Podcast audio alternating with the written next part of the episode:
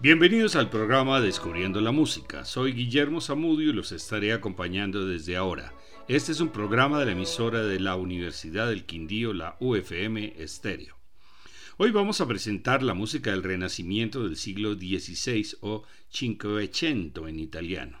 Los compositores de la cuarta generación de 1520 a 1550 tendieron a aumentar el número de voces, volviendo a las formas complejas y refinadas de Ockenheim. Se consolidan los estilos locales como el nuevo madrigal italiano, el villancico y la batalla españoles y la chanson parisina. En esa época era muy utilizada la vihuela de mano como instrumento de cuerda. Escuchemos al músico James Tyler en una composición de Luis de Millán, nacido en España en 1500.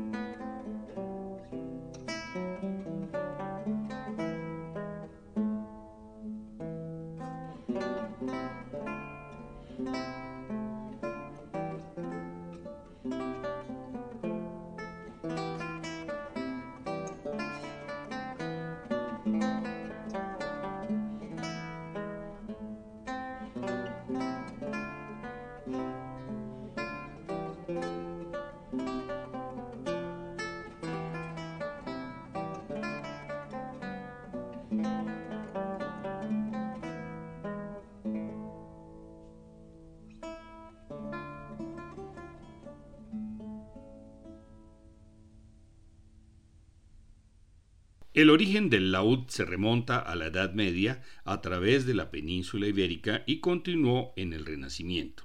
Vamos a escuchar una composición del italiano Francesco da Milano, nacido en Monza en 1497, en la versión del laudista Paul Odette.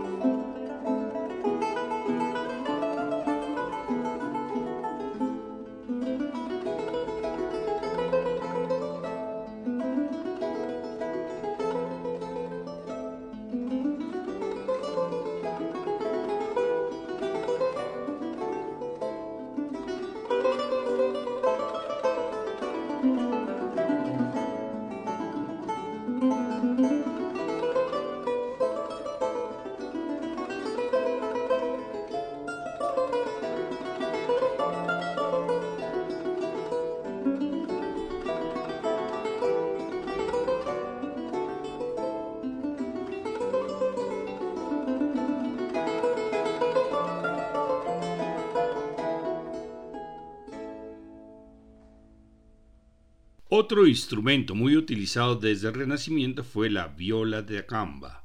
Escuchemos al catalán Jordi Sabal con una composición del inglés Tobias Hummel, nacido en 1569.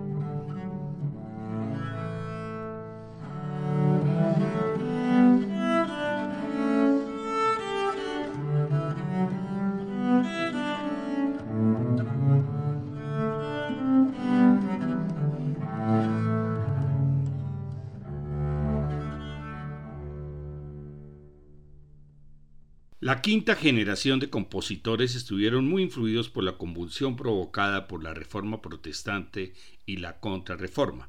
Lutero quería acabar con la polifonía y finalmente el Concilio de Trento desalentó la excesiva complejidad de la polifonía que impedía la comprensión del texto, fomentando la homofonía y en general la claridad en la escucha. El italiano Giovanni da Palestrina, nacido en 1525, ha sido reconocido por cultivar el estilo solicitado por la Iglesia en ese tiempo para las composiciones sacras, y su obra se considera la culminación de la polifonía renacentista. De sus 104 misas, la más importante es la Misa de Marcelli, dedicada al Papa Marcelo II. Escuchemos el Kyrie con la Oxford Camerata dirigido por Jeremy Summerday.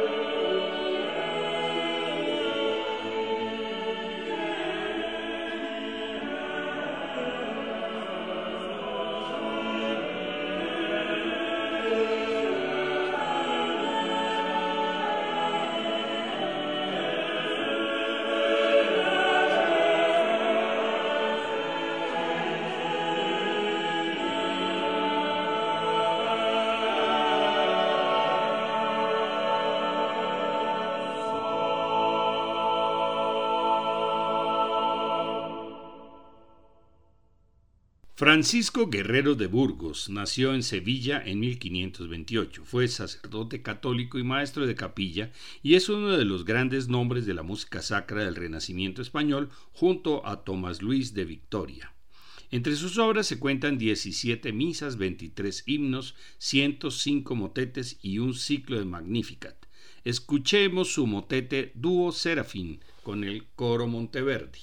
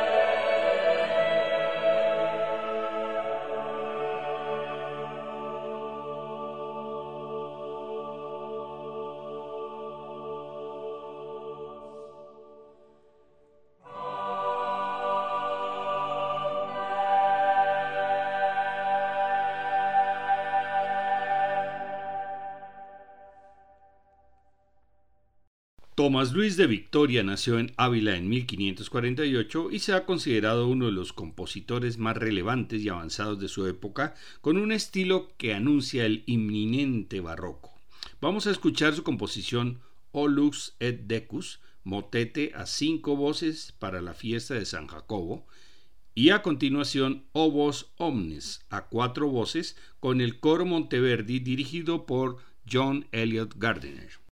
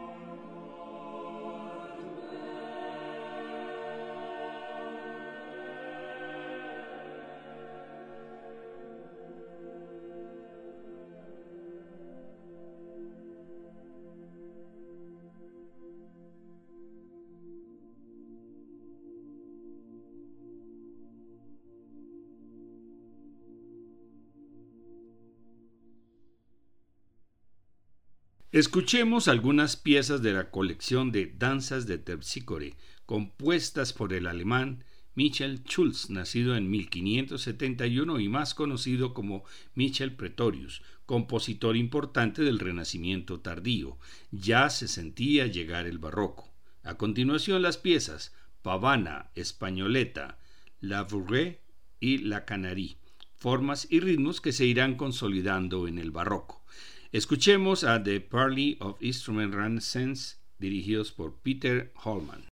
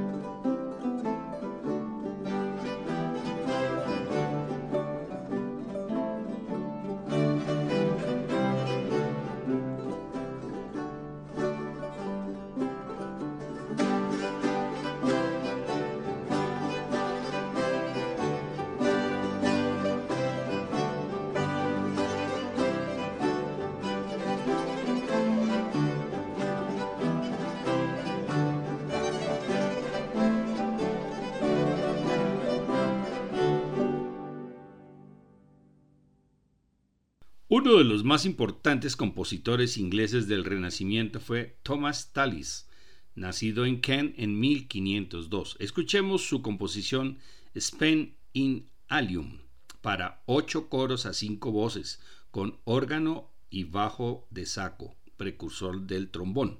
Se cree que este motete para 40 voces fue parte de la celebración del cuadragésimo aniversario de la reina Isabel en 1573.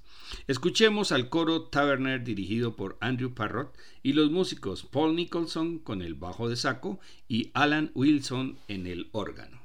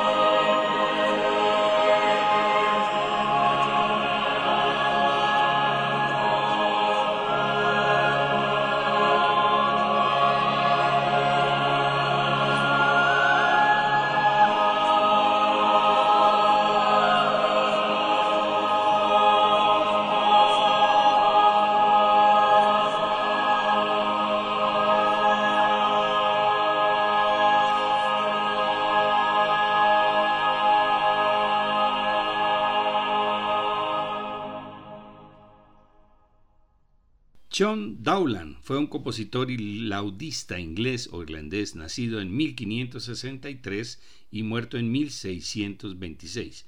Fue uno de los músicos más famosos de su época y sus principales influencias en la música fueron las populares canciones galantes y la música de baile en ese momento. Hoy es reconocido como un gran compositor de música melodiosa y armónica. En el remate del programa escuchemos a Sting, sí, al conocido Sting en un proyecto con el laudista Edin Karamazov sobre música de John Dowland.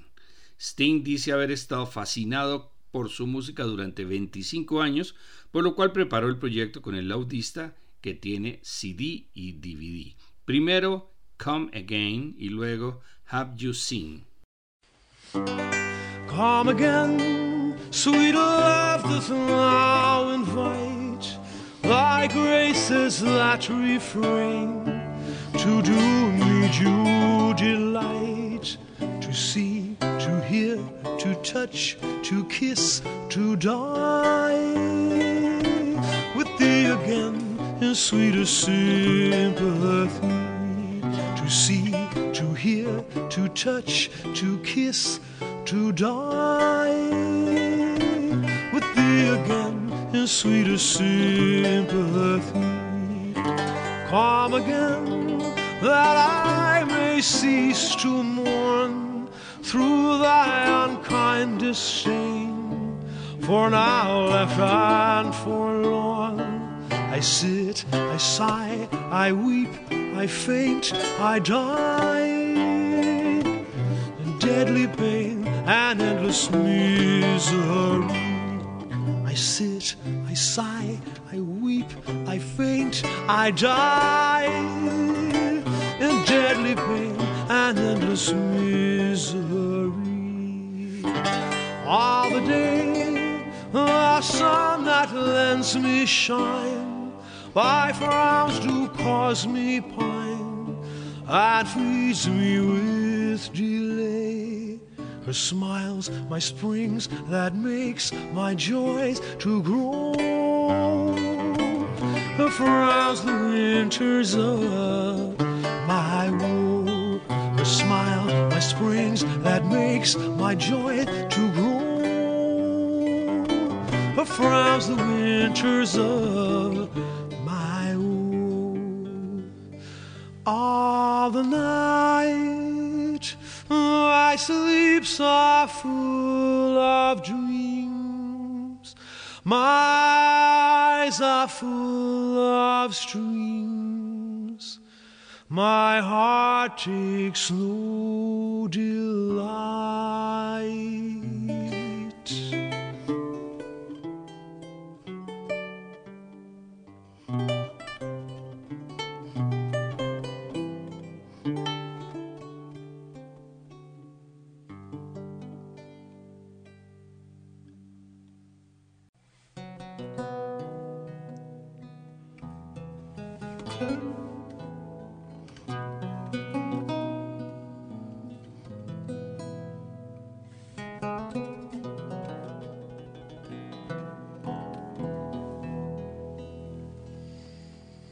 Have you seen the bright lily grow before rude hands have touched it? Have you marked the fall of the snow before the earth hath smudged it? Have you felt the of beaver or swans down ever? Or have smelt of the bud of the briar or the knot in the fire? or have tasted the bag of the bee. Oh, so white, oh, so soft, oh, so sweet is she.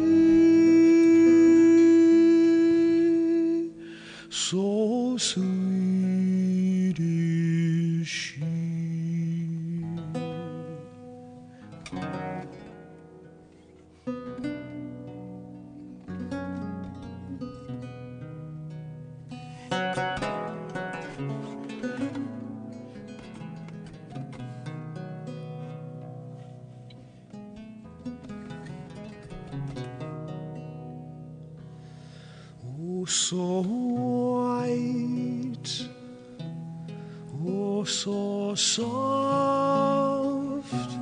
oh, so sweet is she.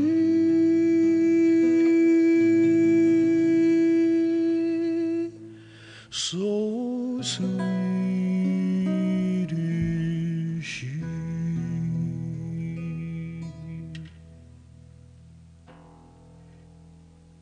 El final del Renacimiento y el comienzo del Barroco está determinado por varios factores. Uno de los más importantes fue el comienzo de la ópera, el oratorio y la cantata, así como el crecimiento de la orquesta y el florecimiento de la música instrumental, pues el mayor desarrollo en el Renacimiento había sido la polifonía vocal.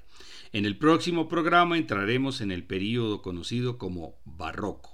Muchas gracias por la audiencia, buenas noches y felices sueños. En la próxima hora seguiremos escuchando música del siglo XVI, palestrina y música de la época de Carlos V.